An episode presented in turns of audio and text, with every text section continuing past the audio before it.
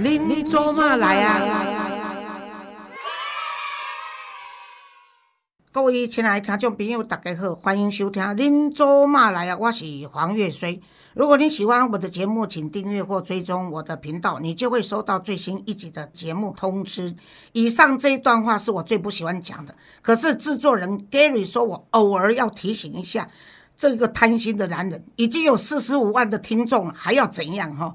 好，但是今仔日呢，诶，我要甲大家分享的就是讲吼，咱除了苦灵啦吼以外，甲即个影剧圈吼小可有挂钩以外吼，我感觉抑阁无访问到啊，真正的即款我们所谓这个演员呐或明星级的人物吼。啊，当然啦，何杜林有讲要来啦吼，啊，但是何杜林会先来，还是会较晚来，我毋知。但是我今仔日已经先访问到一个美女吼。咱查某人的年纪袂使共泄露啦吼，啊，但是伊嘛是定定咧讲，伊已经啊四十一枝花嘛，所以我讲起来嘛，要对伊歹势。啊，但是呢，伊是我足介意的一个查某囡仔的，年轻代，对我来讲，伊还算年轻嘛吼，所以我是不加介意。啊，但是有人讲，啊，伊做计先计达的啦吼，啊，伊啊，伊了做已经有岁啊，佫故作青少女状，诶，拜托诶，我七十几，我嘛出去人家叫小姐，甲叫阿嬷，我嘛。绝对是接受小姐不叫求阿妈嘛哈，所以这是人之常情啊。还有呢，就是哎，五郎在公话被后门也是讲，哎，你知道不知道他年轻的时候曾经在香港啊，好像去参加 party 啦。有人说啊他好像怎样怎样，跟人家在 party 里面嗑药。拜托，我甲您证明讲无这回事。迄阵呢，伊才二十通岁，去香港佚佗，以一个观光客的身份跑到一个呃店趴里面去，逐个伫遐啉酒啦吼，啊啊啊，卖卖拢会当做。啊，他不过是刚好参加那个 party，啊，人就甲讲伊是安尼，我直接要甲你讲，无这样代志哦。啊，而且我甲你讲，我辅导过很多到五六十岁还在嗑药的人。如果你知道他的背景跟他的压力有多大的时候，我们用比较宽容的心来看他。你澳洲、美国大麻已经合法，啊，当然嗑药是不好，尤其卖毒更可恶。啊，但是呢，此事与何宇文无关，OK？我大只甲各位讲，啊，所以呢，我今仔日诶访问伊，就是亲刷要甲我即个内心世界啊，唱足久、唱足久的想法，哦，甲各位讲。啊，伊人已经到现场啊，所以我讲的即段以上属于我咧甲逐个开讲。啊，即摆我要来开始正式访问何宇文。何宇文，你要不要喘一口气？我不用，是老师要不要喘口气？对呀，不用对对。刚刚喝茶吗？刚刚为你这样子发出正义之声啊！你我很感动哎，谢谢谢谢谢谢谢。那何以为你最近哈会来接受我访问，是因为你们制作人有眼光，发现因为我喜欢你。对了，而且你还知道我们的听众不少。当然啦，我知道我知道，我有很常在 follow 你的资讯。是啊，很好。那我我要跟你说，你写这一本即将出版的这个不完美关系。与更好的我自己这本书哈，对，哦，你要讲台语吗？哦，讲的无好，啊，无好不要紧啊，咱南边讲的好，就是可以可以听了，那不错，那对对对，所以听你刚刚讲，我，好专心哦，比我上综艺节目专心很多。哦，真的很好很好啊，偶像对偶像都是这样子，心仪，虽然我们超越了年龄，对不对？哈？那你写这本书的动机是怎样？其实这本书当然是一开始是嗯，我觉得是一个很喜欢我的出版社编辑来邀约我的。他其实看到我一些不一样的面相，就是说我主要的工作其实是在综艺节目，就是人家所谓的综艺咖或是通告咖。然后他看到我其实我在就是这些嗯做综艺效果或是在主持。在呃搞笑的背后，其实好像会有一些自嘲。嗯，像我觉得台湾或日本的综艺文化会蛮流行一些自嘲的东西，就好像做出来一些呃小人物的心声。然后其实他就觉得，哎，我的幽默跟风趣底下是有一些深度的。然后他找我聊，就是说关于我离婚这两年的一个，其实算是心情心路的历程一个发展。那我们就开始慢慢筹备这本书，其实是从。呃，一年前就开始筹备。那当然，这一年我的心情转换很多。比如说，你也知道，刚离婚的时候，你可能会很伤心、很难过或很愤怒。可是你慢慢的，其实时间会冲淡伤痛，让你接受。对，其实你会学会接纳、接受，你也会学会同理对方，然后开始疗愈自己。因为撕心裂肺之后，始终你要回到自己身上。对，不管你发生什么事嘛，对啊。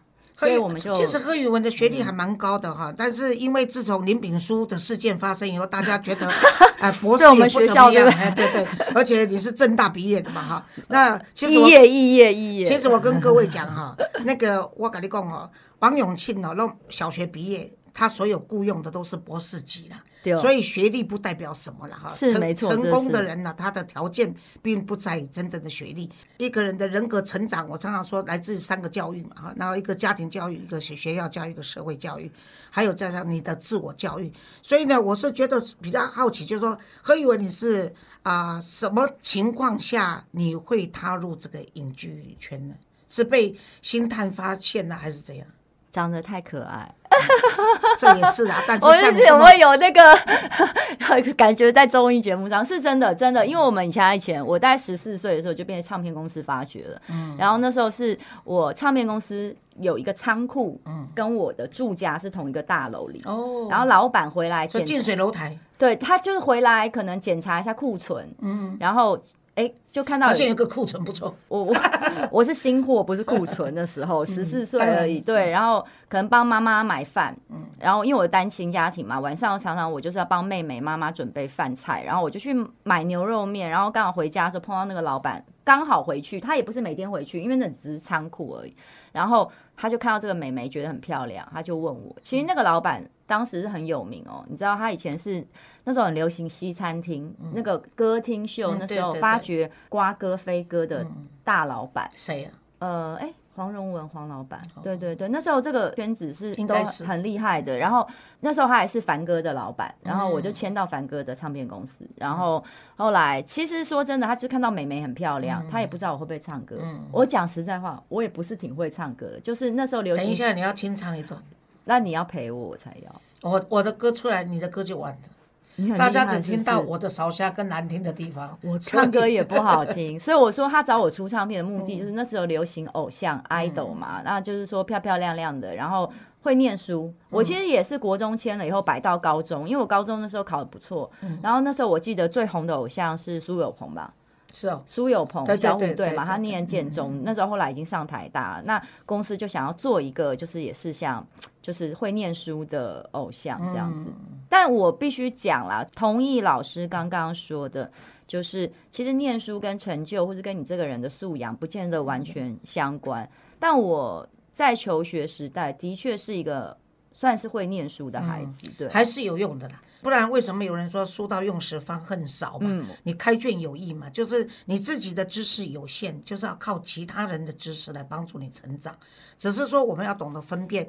现在在台湾呢，我看现在最近几个事件，从这个高嘉瑜也好，网红也好，这个王力宏等这些事件的话，你会发现所有的媒体，他不管真的假的，他都跟你报道出来。然后呢，就放在平台上，让大家去、去想、去看、去批。然后呢，这就是为什么很多的这个心理学家、社会学家一直提醒我们说，这个后真相的时代，媒体跟资讯需要自己去思考对跟不对是很重要的事情，因为真相只有一个，真相就是事实。可是后真相的时代，它是告诉你。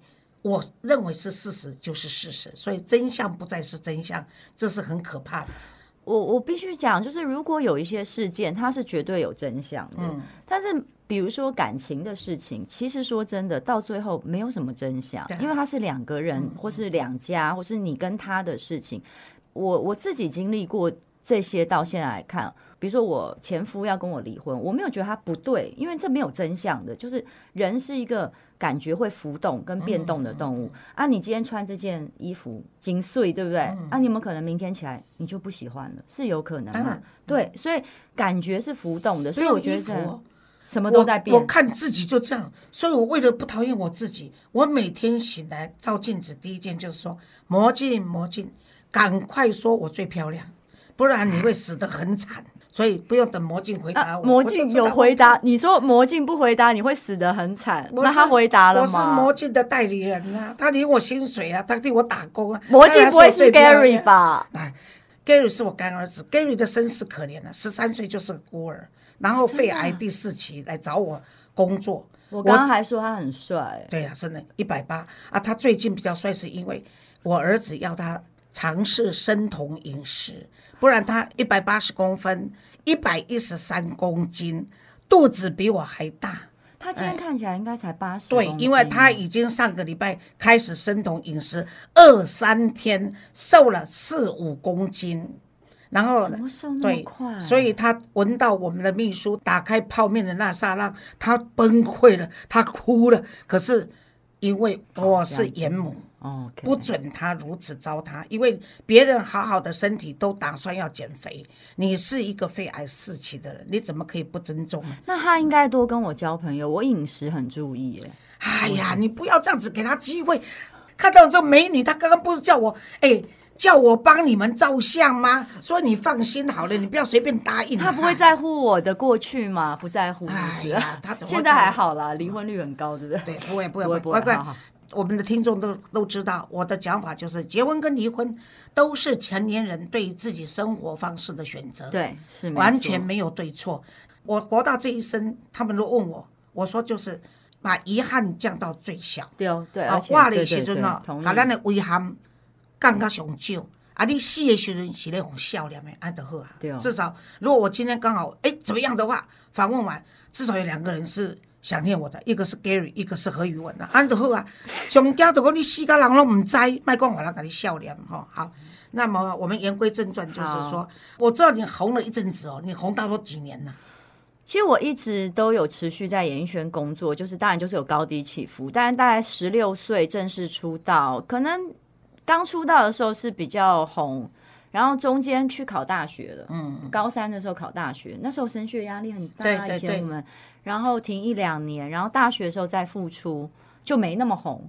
然后后来开始做综艺，然后也有演戏，又有有几个节目有比较呃收视率比较好，比较红过，就是用单纯一点讲，就是红或不红这样。然后慢慢的，可能到二十七八岁的时候，又有一个瓶颈。你也知道，演艺圈就是喜欢妹嘛，对的对的丢不丢？就是二十八、二十九，快要三十岁的时候，怕老了，然后就是就是开始要有点要被淘汰了。那时候开始也就有点低潮这样子，所以我在三十岁那一年开始接触了，比如说瑜伽跟所谓的静心，然后这些灵修的东西，又开始重新调整一次。但我一直都在演艺圈工作，包括结婚生。可是我比较佩服的，就是说你那时候去灵修的时候，你是真的舍弃台湾一切，就跑到印度去了，是不是？对，其实我也是，就是像呃老师刚刚讲，其实演艺圈的诱惑或是环境，也不是说演艺圈比较复杂。我告诉你，有些上班族也更很复杂哎、我跟你讲，所以我我跟你讲，不用上班族，在你的家庭里面就很复杂。对对，就是什么环境，你也可以说学校也很复杂、啊，对不对？所以我的意思是说，我太早进演艺圈那一阵子，二十八九岁的时候，我的身心状况很不好。然后呢，我后来是其实是没有办法，就是觉得说啊，常常睡不着觉，失眠，很焦虑，然后很容易动怒跟忧郁。啊，我就是有一个治疗师建议我，然后去学瑜伽，然后学一些比如说你什么所谓呼吸啊、静坐的技巧啊。啊，我觉得在台湾就是纷扰很多。那我后来就想要心一狠，我就是直接去印度，其实是想休假。休假的时候就慢慢的学习这一块，因为到那边，我记得我那个学校手机是不能用、啊，那时候也手机也没有像现在的 iPhone 那样子啦，然后电脑不能用，然后里面就是很单纯，一天、两天、三天之后，那些比较杂乱的思绪会慢慢回归到比较平静，然后你再好好开始学。那第一次去待一个月吧，哦，不过我接下来的五年，每一年像这个时候年底，我都会去一个月，每那花。花费会很贵吗。是贵的。那五年我没赚什么钱哦，有赚钱，应该说没存什么钱。但我从第一年去完，我的身心状况调整好以后，我就知道命比钱重要。对，因为那那我现在呃问你一个问题，到现在还是很多人的质疑，嗯就是你做深呼吸的时候，是从鼻孔吐气还是从嘴巴吐气？现在这个呃都有人主张嘛？就是基本上你要看你的目的是什么。嗯，嘴巴吐气比较放松，鼻子吐气比较能够 detox，呃，排毒跟比较能专注。瑜伽是用鼻吸鼻吐，但是很多放松的呼吸法，它会叫你鼻吸嘴吐。然后嘴巴吐气你会比较放松一点。哦，是哦，对哦。但如果是静坐啦、做瑜伽啦这些，就是你头脑一定会乱想的嘛。那这时候怎么样？一开始怎么样做到到最后，就是你真的就是可以静下来，然后做深呼吸、慢吐气这这种。呃，先做动态的瑜伽，因为大家看到的瑜伽有一些折来折去的动作，它其实目的是让你专注在你的身体。那当然你不需要折来折去，就是照你的身体的延展度去做。那你做的时候，因为专注在身体，然后专注在呼吸，最后做完的时候，你有做过吗？会躺下来，没有，躺下来我我我跟你讲，我要访问你的时候，我就跟我们的同仁还有义工说，我要访问何宇文。嗯然后呢，何宇文是瑜伽专家，所以呢，我想请他来教大家。结果我们义工就说：“黄老师，你左手韧带断掉才刚接上，你右手的韧带钙化，你觉得你要学瑜伽吗？”我说：“当然可以学啊，我都可以问你。”就因为瑜伽折来折去，我就当做我是左右两倍都没有的人，怎么折法？就是用没有，因为你知道吗？如果韧带断掉，老师一定懂我说的，就是那个医生会叫你复健，拉一下，拉一下，其实就是伸展，因为你断掉拉接起来还是会痛会紧，因为这个受伤的地方会越来越揪。哦，对，那你为什么医生叫你复健？它是因为你的筋接起来之后，这个附近的组织会慢慢越来越紧，所以嗯其实瑜伽的延展是让你把这些受伤的呃筋膜啊，或是一些肌肉慢慢伸展开来。其实倒不是目的是折来折去，因为我们没有人要当 master 或大师，因为那个也没有意义啊。就是我们就是要身心平衡。但是你看。你不觉得，如果你这边比较紧，这边比较松，久了以后，其实会影响到你的不平衡对，不平衡。所以他们讲那个太极有讲这个阴阳，那人的脊椎在中间，其实你的身体左右是阴阳嘛，啊，你要两边 balance。所以瑜伽左边做完都会做右边，是这个道理。哦，对，我只是怀疑说，为什么你的瑜伽教室会叫做蓝屋，然后 White Yoga 那只是刚好那个屋子是房东漆的，他漆了一个蓝色，蓝色。嗯那我们租的时候就刚好是它是蓝色，然后我就说啊，这屋子很蓝，那我就想说蓝天白云的概念。那我觉得瑜伽感觉很纯洁嘛，然后就瑜伽学完会感觉，好我下次那个我给你瑜伽券送给你的听众，你觉得吗？好啊，好啊，不好好，我等一下大概我个人会捧场跟你买，呃，这个收入有限啊，所以公益团体买五本书。嗯我以为老师你会说你收入有限，买五十本，不要啦，我送你啦，我送你对啦，好像送你撒娇。我跟你娇讲，，各位，如果你喜欢访问完这个何宇文这一段，你觉得说你很喜欢，那你就打赏吧。我买五本，你们就接龙，其他四十五本由听众朋友来认养好了。对对对，我们需要你的支持。我我是我也加送，我加送五张我教室的瑜伽券，好不好好啊好好好，那到这个南屋 White White Yoga 然后呢，我们将来 Gary，啊你退休以后你就去开一个南屋 White Coffee，哦，就这样子。我们楼上可以开哦，哦，好不好错。你们那楼上便宜吗？房租便宜吗蛮？便宜的。真的啊，那我可以让我们义工来开一个，给我们单亲妈妈来经营，可也不错。哦，没没有啊，问题。你你在那边有空就帮忙一下，看一下他们有没有偷懒。就像那个仓库，你们那个老板以前老板到仓库去检发现一个十四岁的小女生，这还不错。反正人有梦最美了哈。那我想再言归正传，就是说你会选择婚姻，你在婚姻有一段也是啊，我三十五岁后来结婚，对，你们也晒了恩爱一段嘛，哈。然后呢，最后你会选择离婚的时候，我想探讨的是跟你自己的童年的成长，你父母亲的婚姻有没有带给你什么任何的影响？我刚刚听黄老师在讲，就是说，呃呃，另外一个名人他们的那个暴力事件的时候，我很有心有戚戚焉。我觉得童年啦，人家会说七岁定终身，其实我觉得不是没有道理的，因为我在离婚之后也上了很多心理学方面的课，尤其是儿童心理学跟一些，就是在你。人格建构的时候，其实你受的创伤，其实，在成年后，其实不见得能够很完全的痊愈跟抚平。比如说像 Michael Jackson 一样，就是说，对对，就是他怎么会不知道他的鼻子没有问题？因为他爸爸说他的时候，他是一个小孩，他还对这个世界没有客观的认知，他会主观的认为爸爸讲的就是天跟地。那其实我自己父母的状态的确有影响到我成长的一部分，比如说我的父母亲。好，我的父母亲他们在我小时候常常吵架，我是家里的长女，我是非常早熟跟懂事的，对，以至于呢，我的没有任何的叛逆期跟青春期，因为我知道我必须 take care 我的妹妹，我也必须要长姐为母，我妈妈必须赚钱养家，那我爸爸常常缺席，所以我要变得特别懂事，那我忽略了我自己的需求。所以我在演艺圈二十几岁的时候，或许大家会觉得我是迷失的，或是我是放纵的。可是因为我青春期的时候没有得到正常的疏解，然后呢，当我我的父母他们在结束婚姻的时候，他们其实是从一开始的争吵，在后来有很长时间是住在同一个屋檐下的陌生人。嗯，所以其实，在我的所有关系，不止婚姻里，我最怕不讲话，对，因为冷冷战是最可怕的。在我辅导婚婚姻这样子三四十年的这个过程里面，我认为冷战是最可怕。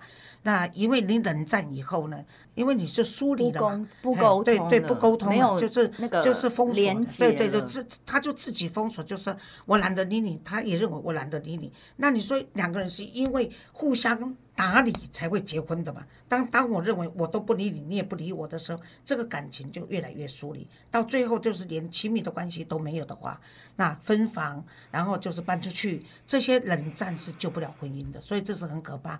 可是刚刚呢，那个何宇文讲到一点，我也是要提醒听众朋友哈，就讲恁到北部咧讲话吼，甲囡仔讲话爱注意啦吼。譬如讲，你的这《孙女养成记》，《孙女养成记》的陈嘉玲哦，第一部戏里面哦，因阿公就讲你是捡来，恁爸爸捡来，所以他认为，嘿，他就小时候你这样讲，他心里会真的对。那对 Mike Jackson 的是因爸爸下面皮看无水，对对所以他后来一生就在注意整那个鼻子嘛哈。啊，我就是这样子，阮爸爸吼风流啦吼，啊，所以若出差去吼，啊，都吼安尼都有一寡，甚至追我爸爸的女人追到我们家来啊。我妈妈是表面客气，还请他们吃饭，其实是哇冤啊，对死啊啊！但是我妈妈没有地方发泄，所以我妈就开始去打牌，所以我妈妈的好赌，就她就是好打牌了，不能说赌，因为我妈也不进赌场，也没有去跟人家抽头，就是爱爱打麻将啊。她忘记那个痛啦。啊，再加嘿啊，再加上那时候我父亲的政经地位都不错嘛，所以他有人找他，当然都疑心了，什么都是这样子。还跟那警察的督察、议长的太太在打麻将的时候，我哥哥还去通报警察检举，警察去抓我妈，结果进去以后，我曾经讲过这一集，结果那个那个警察看到是他们局长夫人在打牌，经理就跑出来了哈。啊我是我妈妈跟我讲说，哼，你的上面人生呢，你上面人生呢，你上面人生。后来我就跟我弟弟妹妹说，我们既然不是他生的，他对我们这么样坏，我们去找我们的生母嘛。于是我就跟我弟弟妹妹三个人打包各自的行李。在我们的年代没有什么包包啦，就是一条那个布巾，四方形的大布巾，我就帮他们收拾衣服怎么样，然后就说好，我们从此离开这个养母，然后我们十年后在火车站再见。然后还拿出一张白纸，我们还去按我们的指印。那时候不会签名字，年纪小，按三个人指印，一人一张。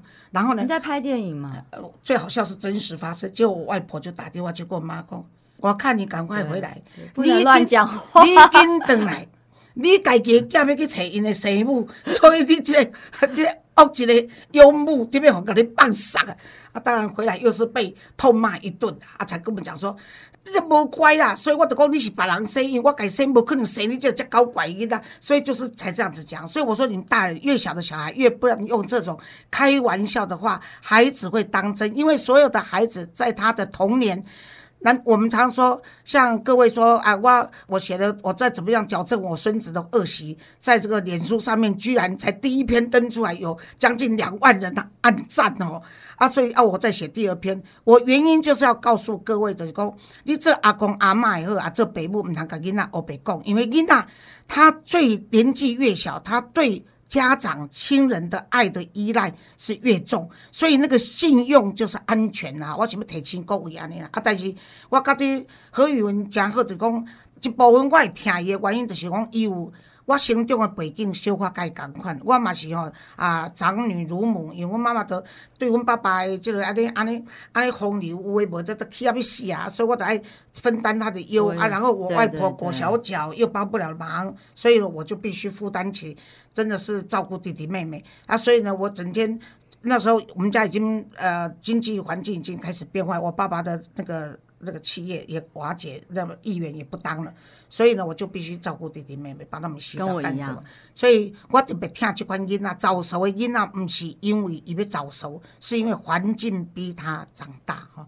那语文我这边个问你，就是讲刚刚谈过瑜伽哈，你这本书啊有说到说你这个老公不要再逼我了哈。那么婚姻中夫妻双方的角色在面临离婚的时候，你怎么样可以处理的更好？那如何跟孩子说明？还有与另外一半保持互动，这个我想应该很多听众，像你这一辈或更年轻人，他们也想想听听看你的意见。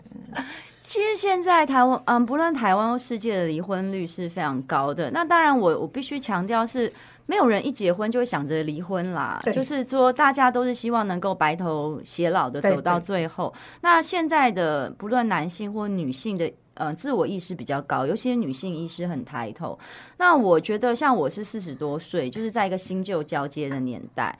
一方面呢，我会觉得有时候先生会期待说，你还是有传统妇女的美德，但是他们又先欣赏现代女性的一些奔放跟自主的那些神采。可是我想要说的是，鱼与熊掌不可兼得啦。你每天在家里做饭的妈妈哦，烧的一口一手好菜。但你还要有时间可以保养自己，然后还要有时间维持身材，然后你还可以去工作，那真的是这是 in mission impossible。你差不多，做到了。我是做到了。你看你现在这个身材这么好，哎，对啊，我是的确就是会这些，所以我才说了。那当你全全部都做到的时候，你发现不没有你会没有自己，你就没有自己了。所以我最终过了这几年以后，我就发觉，哎，在婚姻里好像我什么都做到了，做到了对方的期待，但是我忘了我自己是谁。对，那我就开始跟其实跟我的前夫当时的先生是有讨论一些状态的。其实我们已经算是蛮先进、蛮蛮蛮平和了。对平和在处理这个事情的，但是我必须要讲。不可能有夫妻走到离婚这一步，说没吵过架，大家可以一下子就像我跟你这样坐下来喝茶聊天，不可能，一定有撕裂，一定有争吵，对不对？你说以前我们那种，我小时候听我我爸爸妈妈在吵架，都吵一吵会丢杯子，嗯，哦，现在不行，你丢个杯子，人家说啊你暴力，你暴力，也是这样啊，不讲话不讲话又被说你冷暴力，你冷暴力。其实现在的人都有很多 information 资讯嘛，那我们。一开始也是真的有很多的争执，然后有很多的 不和，然后可是最终我还是选择放下了，因为我觉得你知道投资股票你会设那个停损点，嗯，你知道我们现代的女性会想说这个停损点就是我不给你设下去。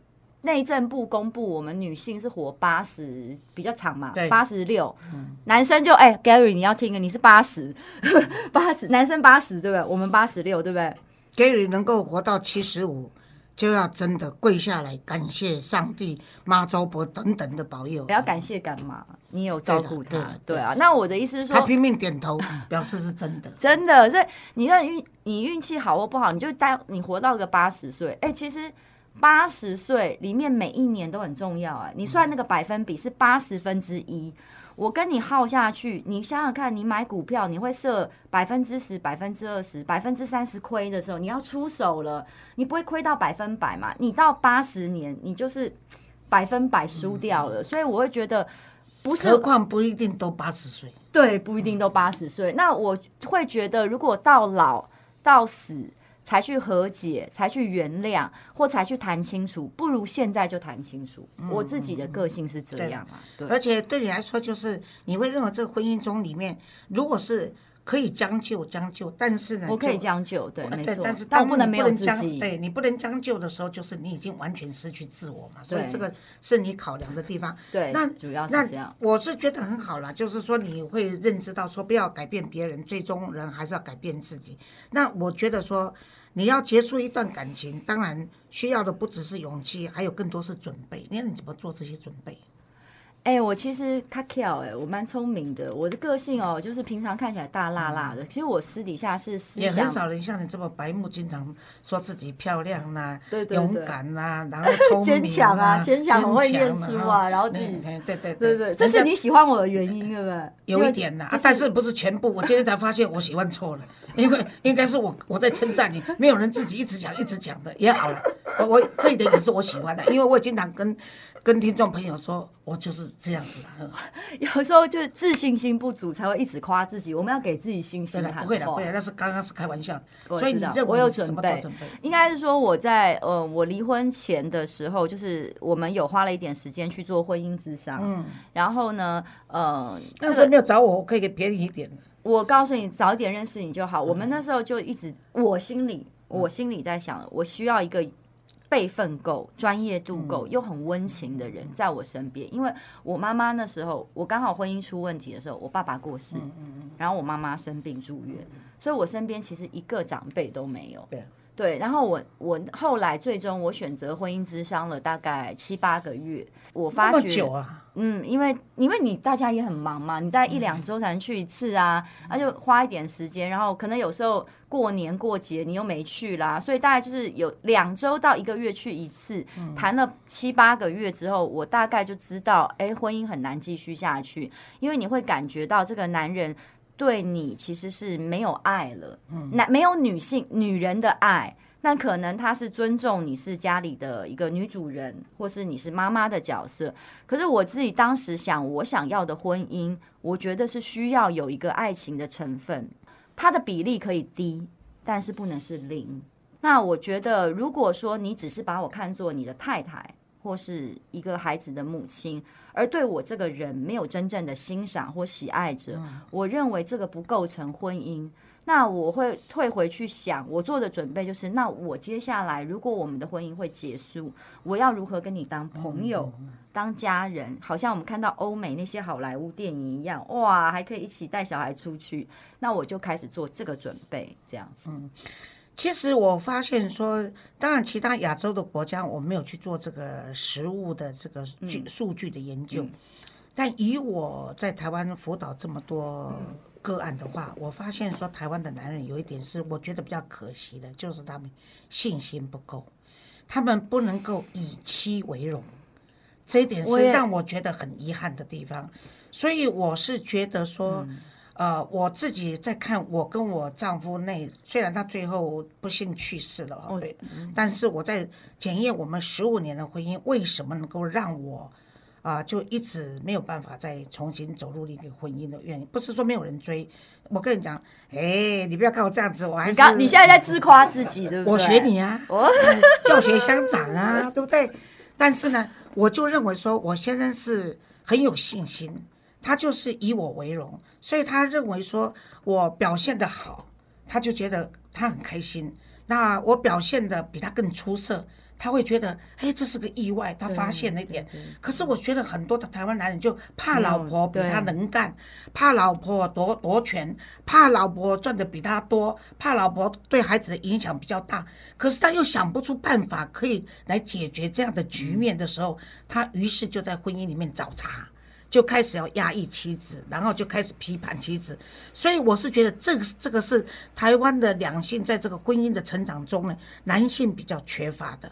那相对的，台湾的女性，我也是要提醒大家，就是说，当我们要求两性平权，是希望我们能够这个超越性别，然后大家做到就是我们大家都是人，没有对分男人、女人，就是人站在人的基准对点，我们都一样的。对可是，在婚姻跟感情的世界是不一样的，不能拿女权的那个那个态度。要我如果说我们我们打倒了大男人主义，结果我们创造大女人主义这也另外是一种悲哀，你懂我的意思吗？所以我是认为说，啊、何宇文能够为自己这样子，也许是因为他也是比较接受西方的教育，然后看多，然后呢，他也是从父母亲的这个婚姻的身上就学习到说，我应该要为怎自己做准备。这一段我提出来是觉得说，很多人要离婚的时候是没有做准备的啊。那这个地方我要问一个，就是对孩子，嗯啊，因为孩子要爸爸也要妈妈嘛，忽然间爸爸妈妈都要分开了，那你怎么跟孩子处理他的这个情绪上的接受？所以我说做的准备就是这样子，就比如说我跟我前夫当时就会讨论，其实是我们就是感情就刚刚说的不是极端，不是非黑即白，它有很多中间灰色的地带。其实我后来比如说。呃，离婚以后，大家都想要搬离乡新地。我做了一个准备，就是说，哦，我决定为了孩子，我留在原居住地。其实我们小孩子，当然就是说会有他带的时间跟我带的小时间。但小孩子在面对父母分离的时候，已经是一个伤了。如果他们还小，不论他们几岁啦，我的意思是说，你如果又要他们搬离居住地，就是。或是有些人要因为父母离婚去迁户籍、迁学校，他太多变动，他会很受不了。对，所以我就觉得小孩子不要变。那这一点就是我示出的善意，所以我的前夫也就会。感觉到我的善意，他就说啊，你决定不变。我说对啊，我说因为变了以后，我知道在心理上小孩子的变动会更大，因为他会觉得冲击太大。对对对，那我说如果以这样方便度来讲，是不是小孩子就会有更多他的自由意志？因为我跟我前夫的家里其实现在是住隔一条巷子，但是其实是妈妈选择不要走，不要走的目的就是为了小孩子，他们可以随着他们的年纪开始有自己的自主意识，可以说我今天想要。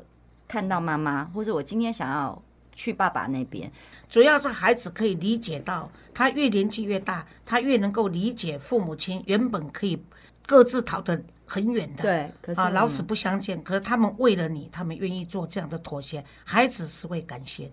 对，而且我觉得他就不会感觉到分离，因为其实我我要说的就是，我们分离的是我们两个夫妻的关系。可是我跟我前夫最后是我一直很努力的跟他沟通，在我上了很多课跟学了很多心理学之后，然后我还特别去请教儿童心理学的专家，就是我要跟他讲，就是这个家永远就是我们四个人，他不会因为夫妻的关系分离而解离，所以这是一个概念。我们过年过节都是一起过。然后像现在这个圣诞节的时候，比如说，呃，我是安排 party，你知道吗？我就是一个就圣诞 party。我说我要去，我们小朋友要去饭店吃饭，要跟那个圣诞树啊、圣诞大餐啊拍照，我都是一样。重要节日我都邀请我前夫一起，但他有选择的权利。但我们一定要试出这个善意，是说我们是一家人。我永远在我生日的时候，我可能不是邀请，如我不知道以后啊，maybe 我可能会。把它摆在第一位，是说你要不要来参加我的生日餐会或是 party？然后因为这个是我的生日，你永远是我最重要的家人，对。但是如果以后我有再婚或是有男朋友的时候，我就不知道了。但是说我对啊，你就分两次庆祝啊，多好。或是他们两个人可以握手会更好。应该应该握手，以后各自不会参加吧？你就分两边吧，不要再给人家难堪吧。你是要显示说，你看我可以同时拥有你们，对，但你们每一个人只能分我一部分，对不对？幸亏你还没有讲出来，不然的话，听众要说啊，呦，太恶心了吧？对对对，谢谢。可是我是觉得说，这个语文能够处理这样子，是让我很开心的。可是呢，可是在你的这个书的大纲里面有一段，你写说疗伤没有时间表，不需要问自己啊多久能复原哈。这一个呢，我是比较持不同的意见，就是说他有一段写说康复要花多少时间抛在脑后。要专注在每一个活着的当下，把这个当下过好。因为如果你没有把握现在复健或疗愈的每一分钟每一秒，也根本不用去想未来能康复的多好哈。那这一个地方呢，他这是站在何宇文他自己的，他有这样的能力，个人的感受，哎，而且他有这样的环境哈。但是以我辅导过这么多，当他碰到婚姻的冲击、离婚的冲击的时候呢？经常是处在个人的情绪，甚至是存在啊自怨自艾啦、漩涡中沉浮啦，然后呢顺则好，不顺则逃避的这种情况下哈，时间很重要，你一定要定下你伤痛停止的时间点。这是为什么？因为尤其当你有小孩子，小孩子又归你的时候，你要讨生活，要照顾小孩。我本身讲过我的故事，我就是这样子。因为呢，我情绪不稳的时候，我生气的时候，孩子惊吓；然后呢，我悲伤的时候，孩子不知道如何安慰我。所以我就发现说，当你的婚姻少了一方的时候，他们已经够害怕的，也是够伤心，只是孩子不懂得如何表达，失去了一个爸爸或失去一个妈妈的时候，然后跟他同处的那个人又很情绪化的时候，哦孩子的那个伤痛会更深。是，所以我那时候就决定说，我给自己一个月的时间，一定不能再哭，也不要再流眼泪。如果我撑不过去，我的孩子可能要用他的一生来陪葬。所以呢，我结果呢，我就给自己一个月的时间。后来我果然到二十一天不到，不到一个月，我就不再想这件事情了，我就收拾所有的心情，然后往前去冲，就是想说我要让孩子的伤害降到最少。我要让我自己恢复正常啊，所以这一点是我对他补充。那这本书的特色呢，其实就是何宇文在陪你诉苦啦，陪你重新整理关系中的自己哈，然后陪你在这个关系结束后的疗伤哈。所以这一次呢，何宇文不再是何宇文，而是跟你一样是一个，他不再是个明星歌手或节目主持人或者是模特儿，他就是一个平凡的人。嗯，他想要用他自己喜欢的姿态存在，想要活出不辜负自己的人生。他愿意用这份啊真实而且诚挚的心情来跟各位分享。嗯，那当然啦，希望他这本书呢，还有我今天的采访，在你疗愈的路上呢，有了另外一股的这个温暖的陪伴哈。所以呢，我们今天很感谢何远到我们的节目来接受我的采访。那各位。如果我们也要，哎、咱嘛是爱登一寡实力，互大家看呢。所以我头拄也讲过，我买五本，剩咧四十五本是恁各位听众朋友的代志。咱四十五万人，无四十五个出来给他买册，一万个人要有一个人买而已，没有，那太过分了啦我我我跟你讲，就是蔡英文也不敢说做这种承诺了，好不好？嘿啦，我哎、你这贪心的女孩，我已经做这样的呼吁，给我闭嘴！我就是一个贪心的女人。赶快给我们听众朋友祝福。好，我告诉你们，就是说，今天我刚刚听到黄老师给我的支持跟鼓励，我非常感动。然后，尤其实黄老师说买五本书嘛，那我也送五张我瑜伽教室的瑜伽卷，跟大家分享瑜伽的好处啊。这一本书是一个呃，其实四万多字纯文字，是我这两年的怎么疗愈自己的一个准备跟一个心路的历程。然后我想说在，不管你有没有结婚，有没有要离婚啦，其实大家都会谈恋爱。亲子关系，然后跟父母啊，然后跟朋友啊，什么，我们人出来就是在关系里，所以我觉得你的关系不可能永远是完美的，但是如何在一段关系中，你找到更真实、更完整的自己才是最重要的。那要不要买都没有关系哦，因为黄老师有说我要谦卑，然后我今天学会的就是谦卑。但我愿我的真实跟你们分享，会让你们有不一样的感受。好，谢谢。好，各位亲爱的听众朋友，咱今仔日的访问到这，会记住咯，买册买册买册，拜拜。多谢多谢，再见。